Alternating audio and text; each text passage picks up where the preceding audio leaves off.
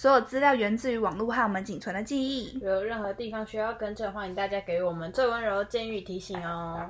Hello，大家好，欢迎收听《好吧，同桌吃饭的女人》，我是贝卡。我是 Becky，对，我要来推一下，我希望还是大家就是多多帮我们分享。我发现我分享有差，我们有一集 哦就是 N Fly，好像有被那个台湾 N Fly 的粉丝团。团粉丝 是粉丝团吗？那算粉、呃粉丝页面算发现，粉呃粉丝专业之类的，没错、没错，然后点击率就蛮高的，然后我就很惊很惊讶，然后又很害怕，怕有很害怕很怕我们有讲错什么，然后会会他们就他们会觉得 在分析什么之类的，很害怕，好不好？哎、我完全是被艾丽吓大的粉丝哎、儿时的艾丽有多凶啊，吓死我了！小时候在在那边跟那个妖精斗争，还在那边吓。你说谁我小时候就你呀、就 Two B N 不是就在跟 Super Junior 斗争？我说你，哦对不是说你就是在跟妖精们斗争，然后妖精完全没有觉得在可是我我从以前都不就是那种，进攻击性很强的粉丝，因为我内自心认我不是很专情的人。对对对，因为我跟他们比起来，我一定不是专情，因为我喜欢的人实在是太多了。我觉得我的我的性质跟大家都还蛮不一样的，就是我我觉得我都是那种我会一个一我不会看一个团或两个团，或是只看五个团，我可能看五十个团、两百个团，就是我基本上每个团我都要么看什么。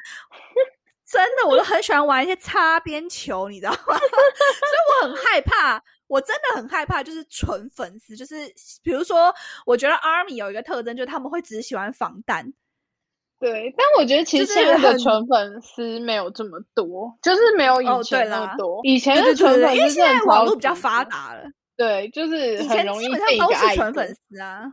对，对对对对对对，因为 我以前这种人就是人人喊打，他们哦以前会超对讨厌我这种人哎、对，以前超讨厌，啊就是以前的粉丝都超讨厌，就是就爱很多人的，喜欢很多个，没对错。所以我以前，所以我都不是那种攻击性特别强的粉丝，所以我知道我不是嗯招人喜爱的那种 type，但我就是 坚持的做自己。你看我春天来了吧？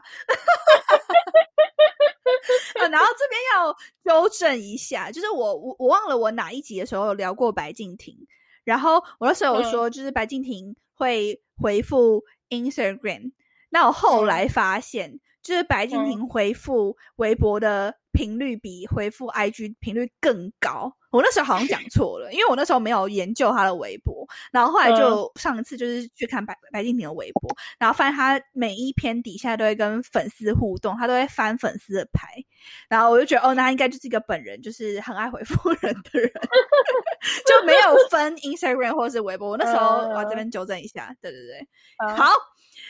讲了三分钟的废话，好，今天要聊我的僵直树。那我们今天要聊的就是 Run On。那我要再解释一次，为什么我会把这东西设定为江直树，就是因为江直树是我的梦中情人。我每次遇到好剧，我就会说，啊，好像江直树啊，因为我就最喜欢，就是台台剧，曾经觉得最好看、最好看的，就人生第一次感受到原来看剧这么美好，就是《恶作剧之吻》。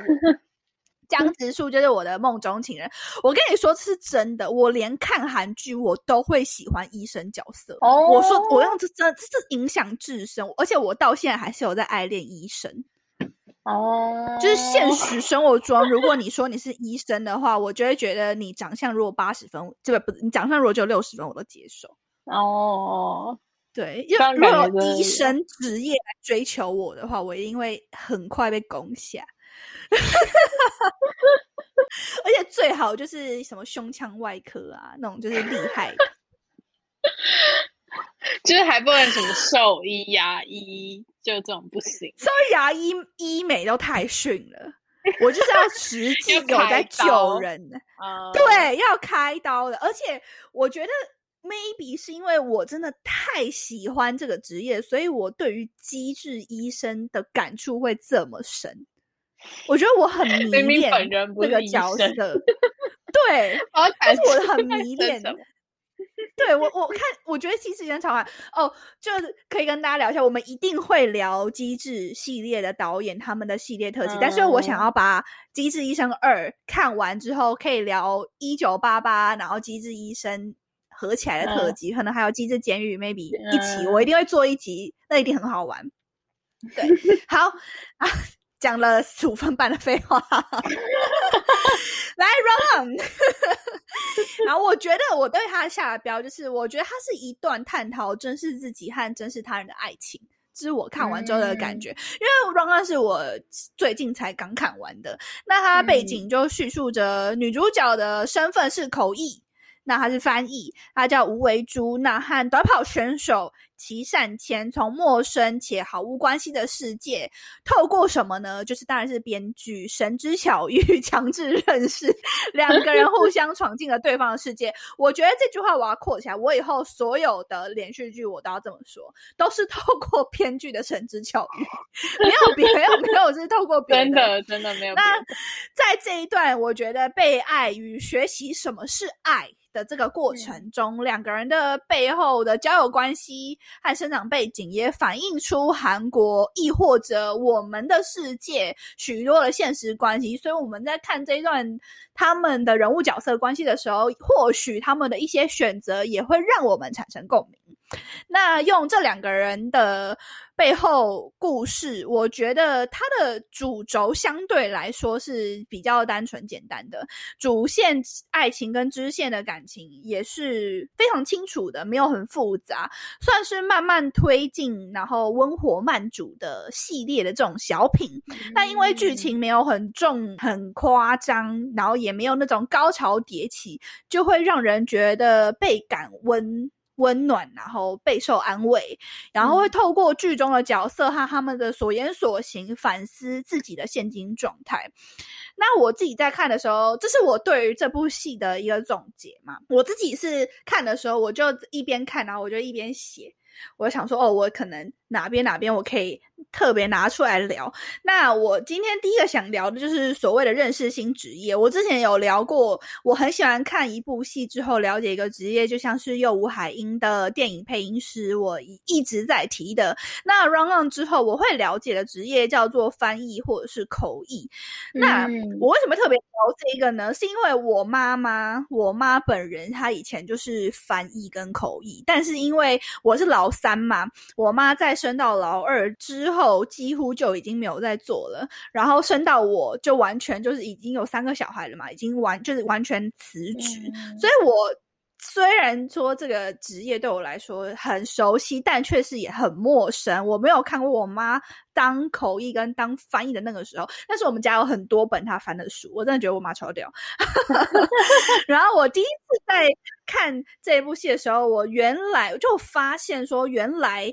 电影是需要被重新翻译的，这是第一点。就是我不知道，就可能这部电影十年前然后再上映，我们不是有时候电影院会重新上映嘛？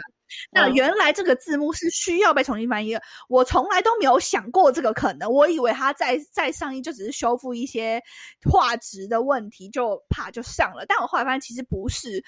我后来有思考这个问题，说。呃，我们确实因为时代推进，所用的语言瞬息万变。那可能我们现在很多用词，其实你在跟爸妈聊天的时候，发现他们已经听不懂了。我觉得这个很有感，因为我跟我弟在聊天的时候，我爸妈、我妈就说：“你说什么？听不懂。”就是他已经完全 听不懂了。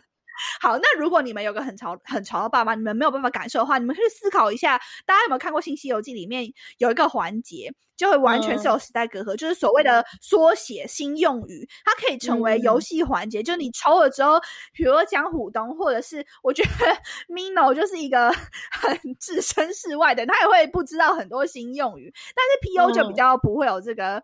这个问题就是他们其实已经在那里面所谓的时代隔阂，已经变成一个游戏环节，代表这个东西是真实存在的。我举一个例子，这个东西你们如果稍微韩文好一点的话，你们可以去看呃翻译。我在看爱奇艺的时候，那时候呃他们旁边上的字幕，那个字幕如果直翻的话就是荒唐，但是台湾的翻译翻小傻眼猫咪。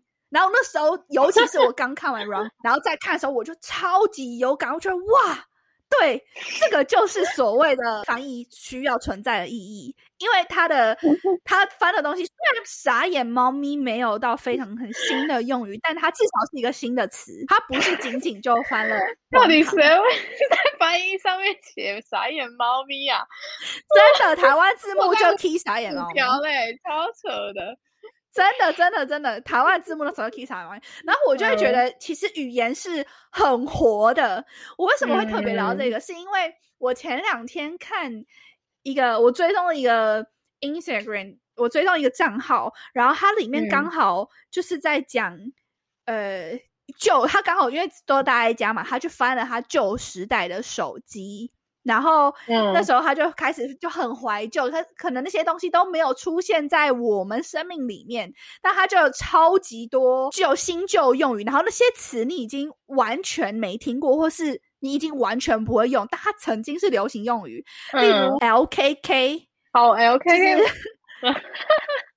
对，就是我从来不会用耶，你知道，你知道，你知道很，哇，你知道很鸡耶，这种，对对对，就是我已经完全 不会使用，但是它确实存在，这就是为什么我觉得翻译这个职业，我有被重新。再去审视，重新再看一次，然后我透过这个这部剧，我又重新认识了一样，然后刚好这些东西都是我看完这部剧之后会重新去。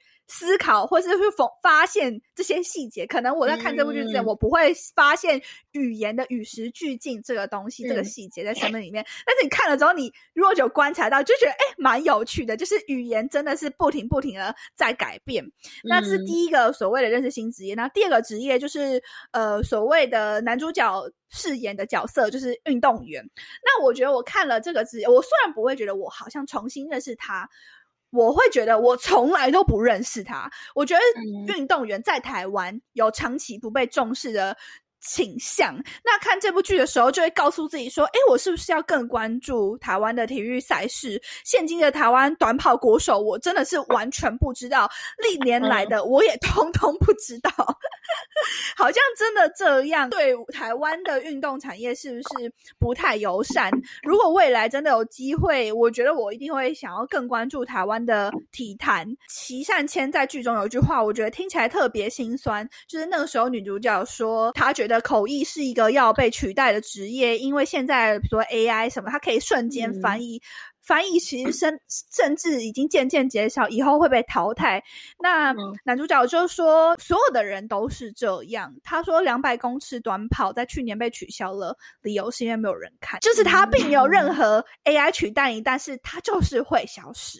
那我自己在看的时候，我就觉得超级超级有感，就会觉得好像自己。是不是因为我们的不关注，或是常年大家的不关心体坛，所以导致台湾的体育界一直都好像寥寥无几的感？马上要举办二零二一的东京奥运嘛，我那天在。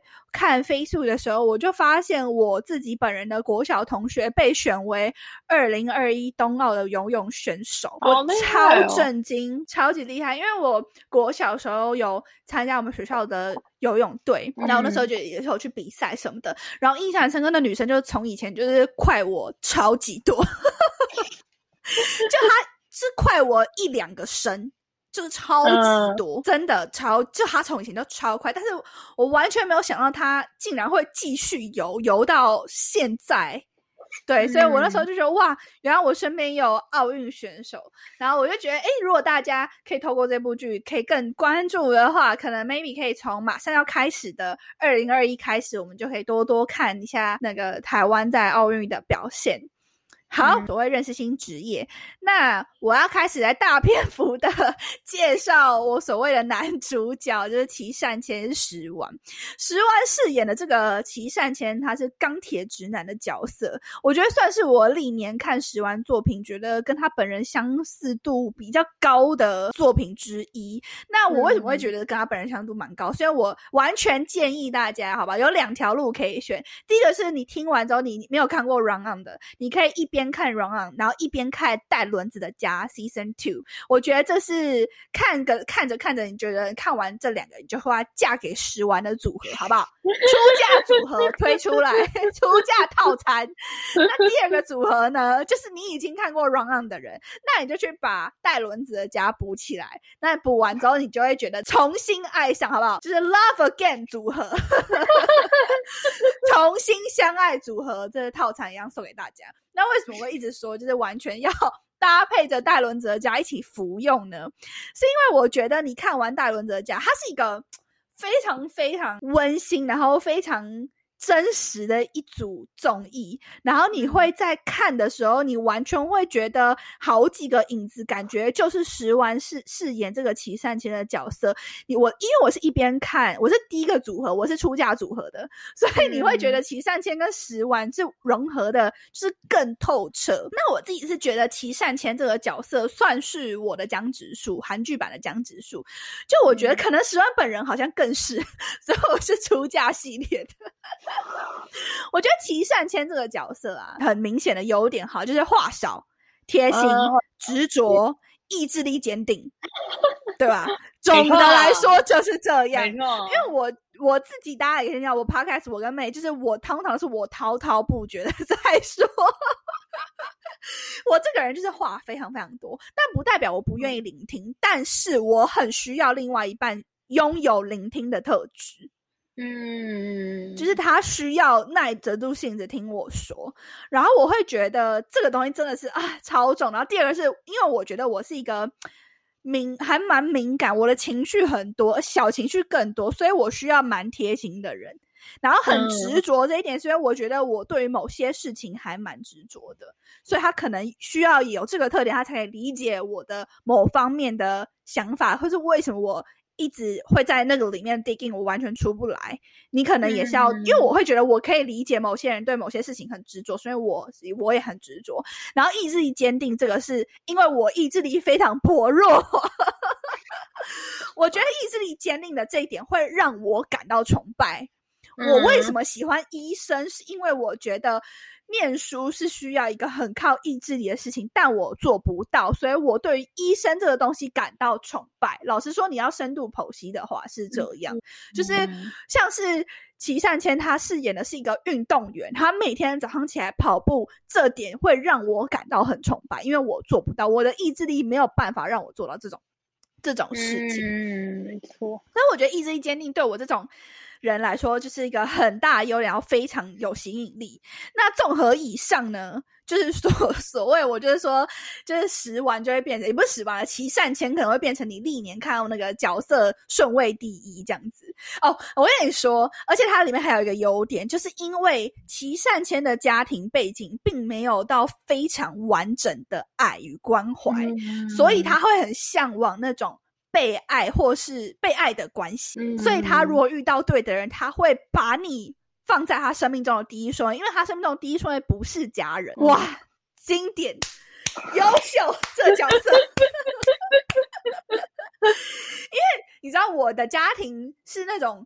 给予很多很丰富，然后给予那种滔滔不绝的爱，所以可能对我来说，把爱情放到我的生命中的一位有一点困难。嗯，没错，对，就可能这个东西可能没有办法成为我的顺位，但是齐善谦这个角色会让你成为顺位一。My God，这种不嫁你要嫁谁？请问？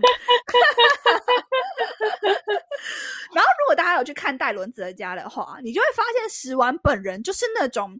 灵性很高，然后很温柔、很体贴，然后非常有礼貌。然后他每一个人说话，他都会用心聆听。然后你知道，石丸的眼睛是那种很大很大、咕噜咕噜的那种，他就用那双又臭特又大又圆的眼睛看着你。你看着石丸聊天的时候，你会在他的眼睛看见自己。的那种人，而且你在看他在里面做事情利索的程度，就会知道他应该平常有在做家事，他不是什么生活白痴。天哪！嗯，再次鼓掌。我也石丸真的是很优秀的偶像，我是真的这么觉得，就是因为里面的呃里面的成员，因为他们两个前辈都是演艺圈。演演技界的大大，所以他会邀到蛮惊人、很大咖的演员。比如说，我前一阵有聊那个金东旭，然后比如说孔孝真这种，都是很大，都算蛮大咖的。然后应该说，对十万来说都超级大大。大到不行，哎，拜托，金东旭是咖啡王子一号店就出来嘞。就算他跟可能史完跟他们没有交集，没有对过戏，但是史完一定会很努力的跟他们找话题聊天什么。我觉得很乖啊，就是一个品性蛮不错的偶像。对，啊，这是我补充的史完本人跟我为什么这么喜欢男主角的原因。那么也可以补充一下自己很喜欢的支线故事。我自己就是很喜欢男二跟女二的故事，就他们就是一个很顺的爱情故事，就他们两个这条线，就是也没有，就这一部我觉得很棒，就因为我很讨厌看那种就是坏人很多，然后或者是 就是抢来抢去，就女生就二两两男抢一女那种戏，我就有点烦。但像这部就是男一就跟女一，男二就跟男就跟女二的这，就是这种。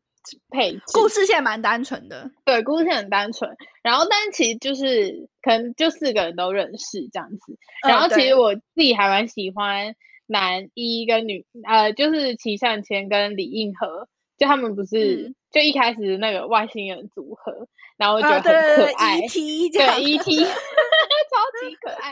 然后，然后李应和就一开始也是跟女主角的相遇也是。嗯，那个丢那话筒，我就觉得他们的只是算是编剧的巧合，但是都是巧合的非常可爱，设计的很自然，这样子，对，设计环节都蛮轻松可爱的。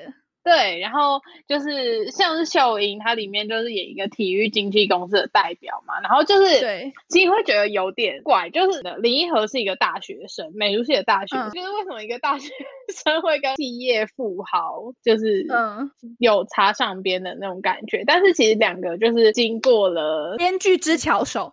对，编剧是乔总，然后两个就后来就是有确认心意。我觉得这算是非常讨喜的支线。我觉得主线已经很温馨了，然后支线又很可爱，蛮讨人喜欢。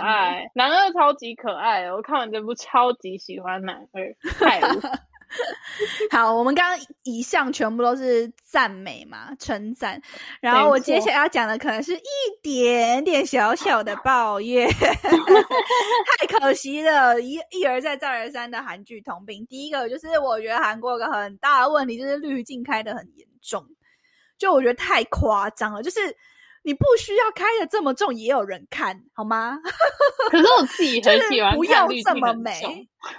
我觉得他，我我我觉得没有不能看，但是你夸张到就是你觉得你在骗我。就是他，我印象很深刻，就是有一段是他们去，就是你所说的支线。支线爱情去看海，嗯我想没有海长这样，你当我发疯是不是？你当我没看过海是不是？我觉得韩国滤镜重到就是你当我三岁小孩嘛，你当我没看过海，你当我没看过韩国街景是不是？韩国街景不可能长这样好吗？我真的有去查那个，我有去查位置吗？就是我有去查他们的那个地方，因为他们不是去的那地方就是李英河的故乡嘛，然后就不是有很多旁边有很多风车的那个。街对对，那里就是如果就是上网查，然后我在 IG 上面看很多地标，然后那边是真的蛮漂亮的，但是但是没有那么夸 张，对，海不是那个颜色。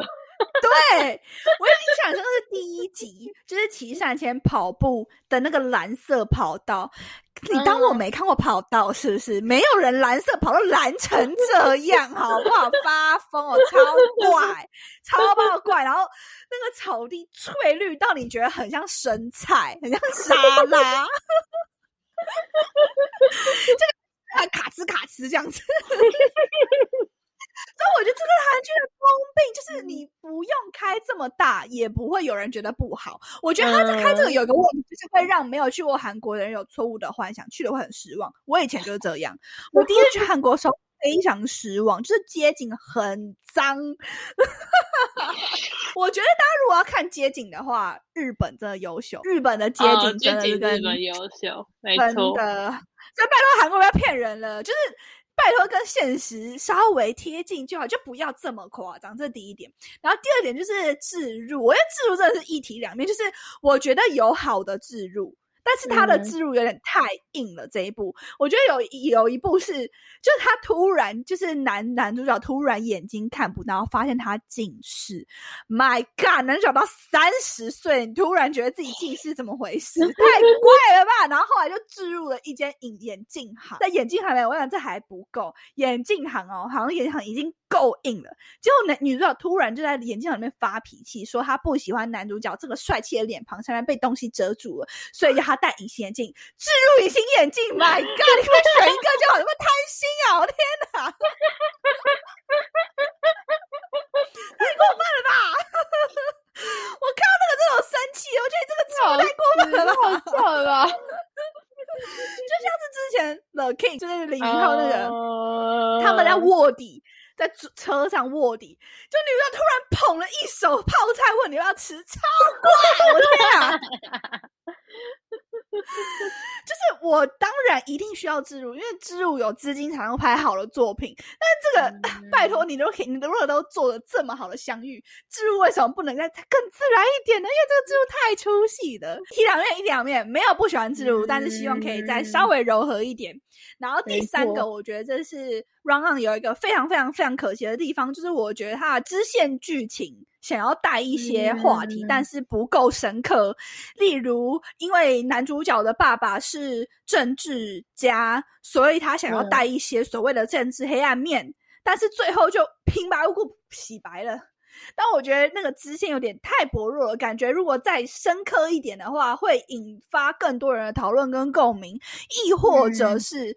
支线故事里面有一条是同志爱情线，但是不知道是不是可能这个话题在韩国还是偏敏感，或者是我觉得它可能真的不是重点，所以这个支线同志这一个部分，我觉得太浅了。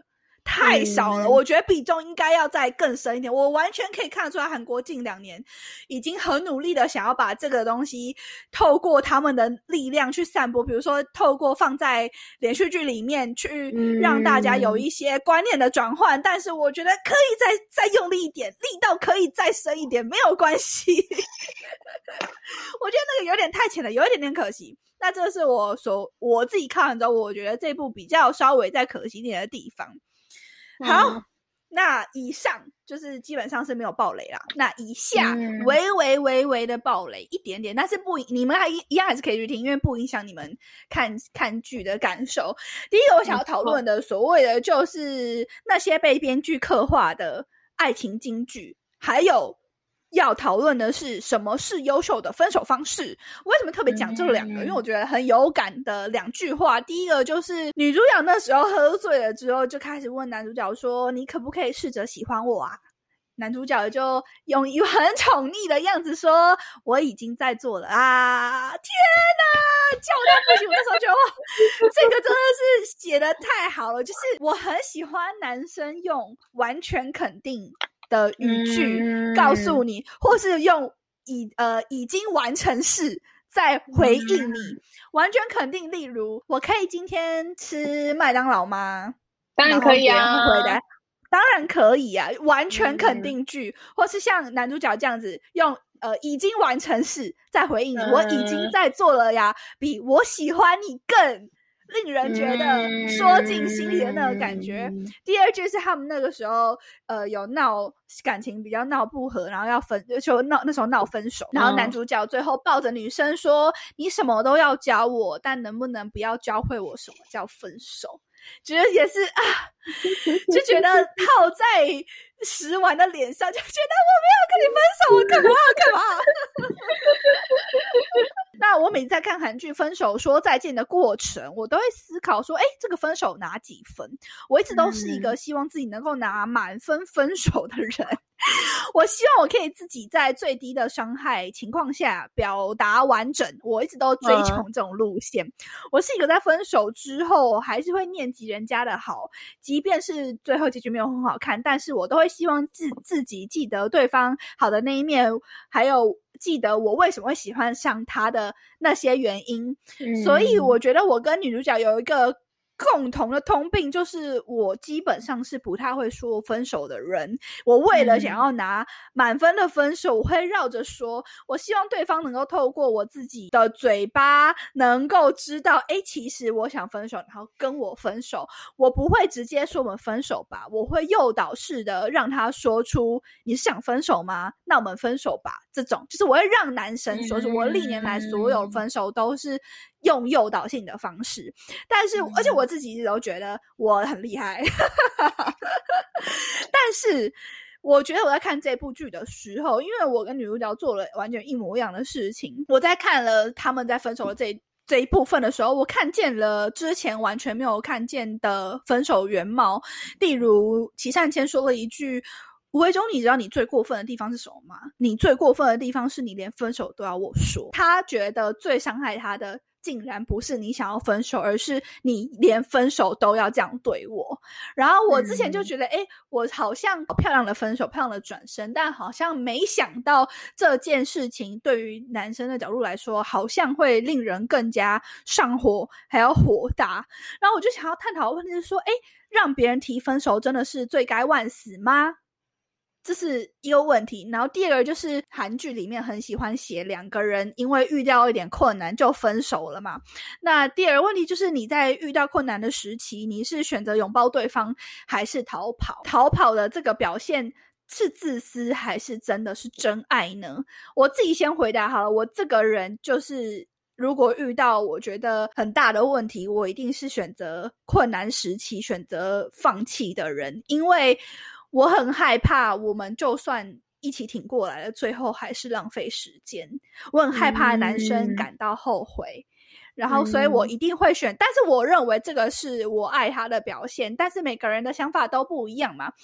呃，前一阵子我推荐看那个电影，里面有一部就是《你的婚礼》，他们就是挺过了那么多的困难，但是最后男生。说出了后悔这两个字，这也会让这一段经历了这么多风雨的爱情立马破碎，而且一去不复返。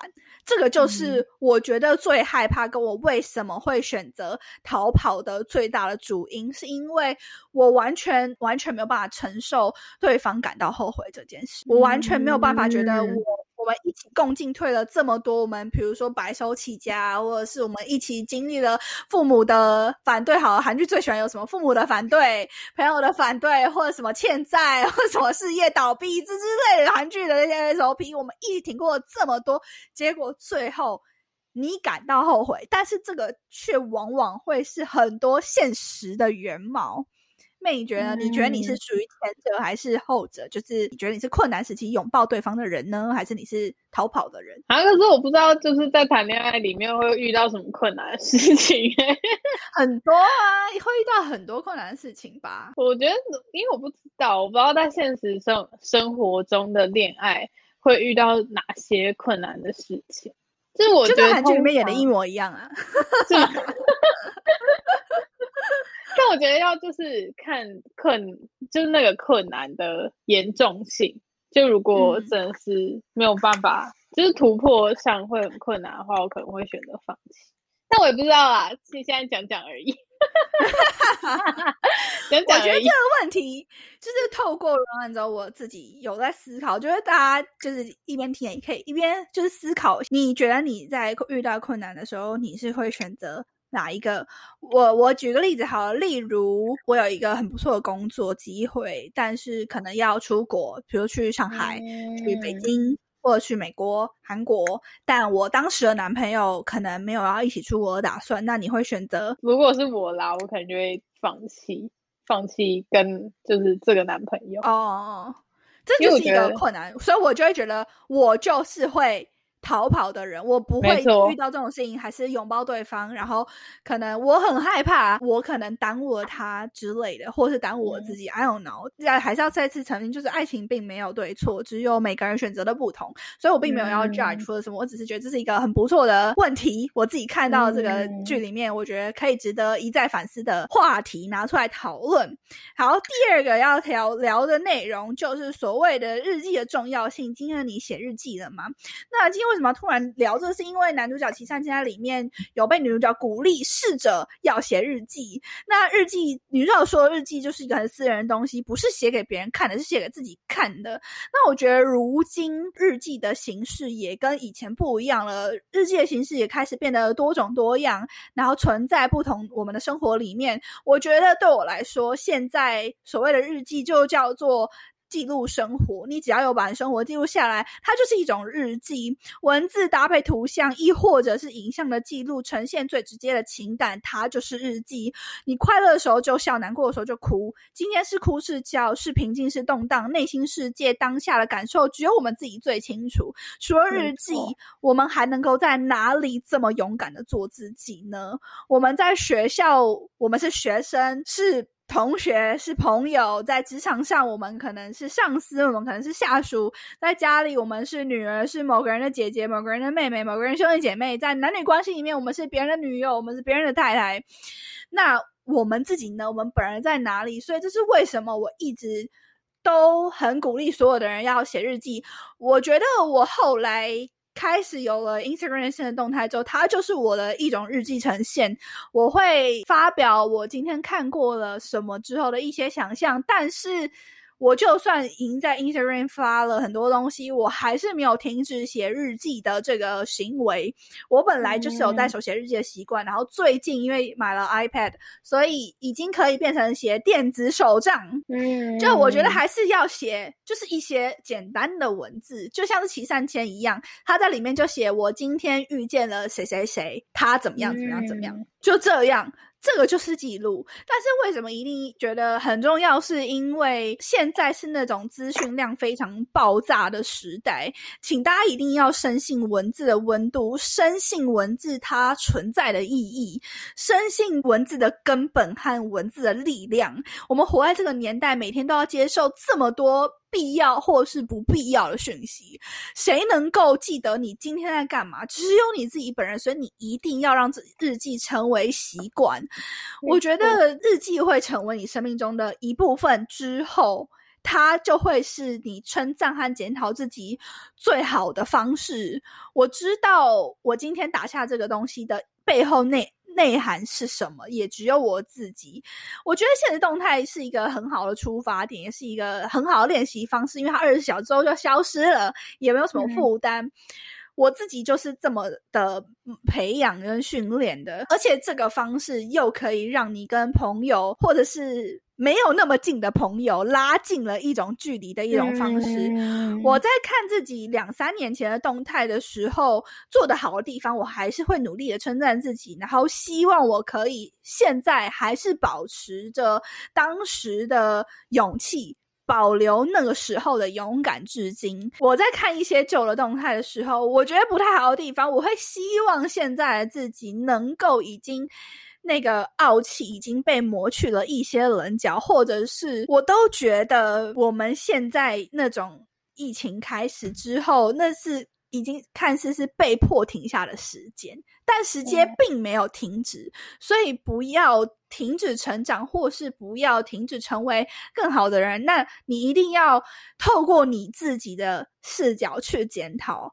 我觉得这个是最好反思的一种方式。日记不要有任何负担，你就是单纯写下你现在的感受，你今天的想法。你可能现在这么觉得，它是一个很多大的坎，觉得你一定没有它不可。但你真的过了这么多事情，你再回来看的时候，你就会觉得其实也没有 not a big deal。所以以后再遇到同样的事情，你就会比当时的自己再更加勇敢。所以我觉得这就是为什么我一直要鼓励所有的朋友一定要多写日记，然后也同时鼓励我自己，这个习惯不能断。我的日记本基本上，我国中到现在的全部都还留着，但我已经不会 回去看了。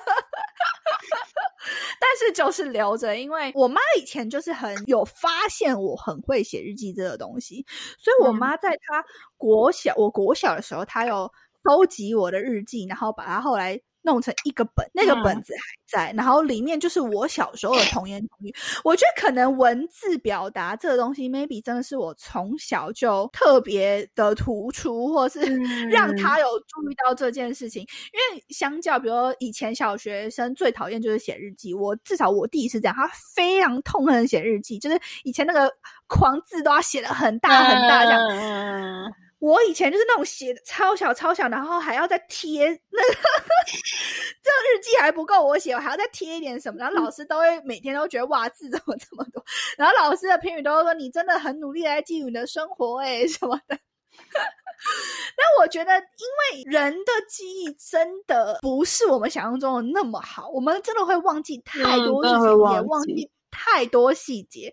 所以我就会很害怕自己忘记那些我觉得曾经对我来说很重要的瞬间，因为我觉得重要事情 太多了，所以还是这是不停的、不停的鼓励大家一定要写日记。然后你写日记之后，你一定会有收获跟感有不同的感受。然后这个日记的重要性也是在《Run》里面，编剧大人。想要告诉大家体现出来的事情，我特别抓出来分享给大家。好，谢谢大家收听，好吧？同桌吃饭的女人，我是贝卡，我是 Becky，我们下周见，拜拜。